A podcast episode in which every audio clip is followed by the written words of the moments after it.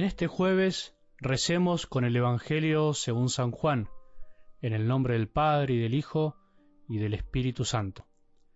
Jesús dijo a los judíos, les aseguro que el que es fiel a mi palabra no morirá jamás. Los judíos le dijeron, ahora sí estamos seguros de que estás endemoniado.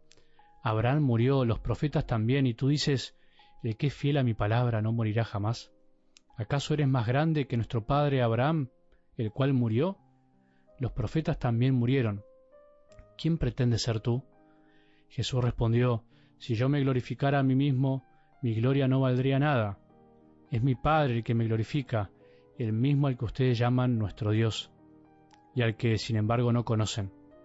Yo lo conozco, y si dijera no lo conozco, sería como ustedes un mentiroso. Pero yo lo conozco y soy fiel a su palabra. Abraham, el padre de ustedes, se estremeció de gozo, esperando ver mi día. Lo vio y se llenó de alegría.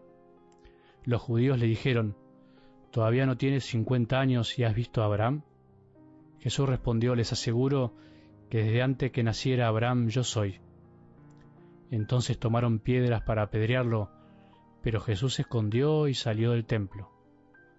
Palabra del Señor.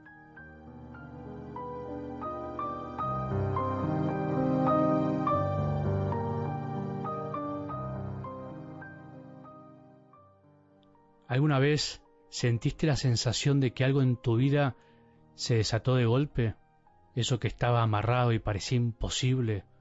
¿Alguna vez sentiste esa sensación de tener un nudo en la garganta, en el corazón o en el estómago y que de golpe se destrabe porque algo maravilloso pasó?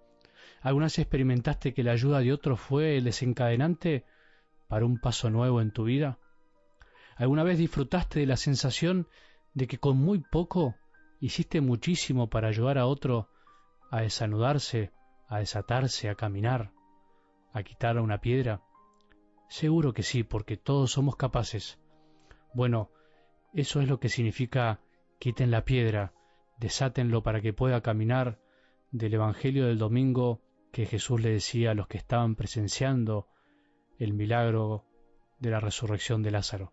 No solo Jesús lo revivió, sino que pidió que lo desaten. La vida es como un ida y vuelta. Jesús nos hace participar de la resurrección de otros y le gusta que otros participen de las nuestras.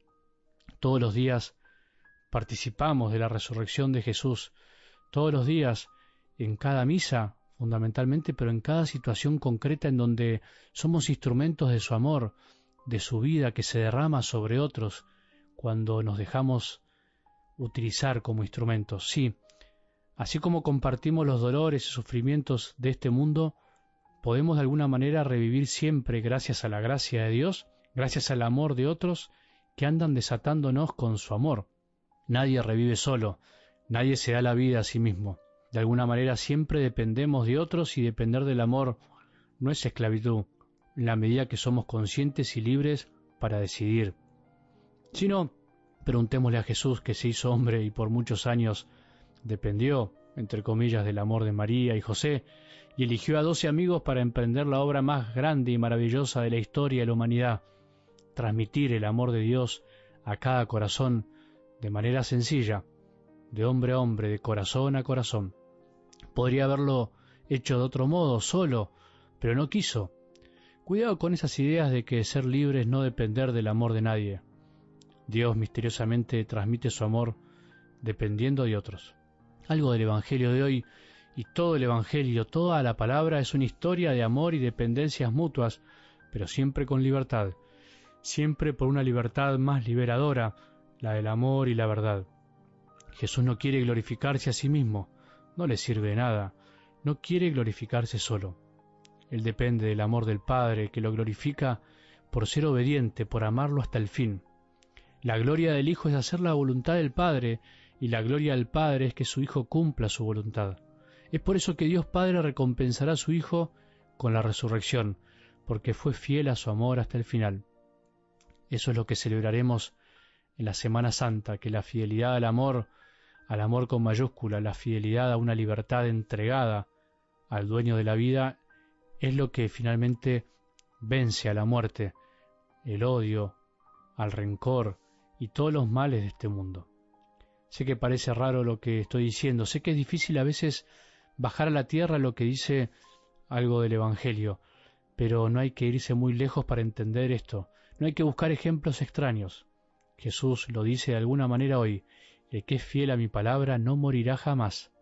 La fidelidad nos asegura la vida para siempre, no la vida del cuerpo, sino la vida del espíritu. Todo pasará, pero sus palabras y el amor no pasarán. El que es fiel y depende de las palabras de Jesús, a las palabras de Dios, va a permanecer, va a estar siempre de algún modo presente. Si sos fiel a las palabras de Jesús, en definitiva, que es ser fiel al amor, pero el amor con verdad, no al amor inventado, no al amor de novela, sino al amor que se aprende de Dios, nada de lo que hagamos dejará de existir. Nuestra vida, la tuya y la mía, serán fecundas. Tu vida y la mía no morirán con nuestro cuerpo, sino que seguirán viviendo en corazones ajenos. ¿Cuántas personas que conociste en tu vida ya no están, pero siguen vivas? ¿Crees esto? ¿Crees que alguien puede seguir viviendo después de muerto? ¿O que alguien puede revivir cuando está muerto del corazón? ¿Querés ser alguien que después de esta vida siga permaneciendo en otros corazones y ayude a desatar las vendas que no dejan caminar a tantos?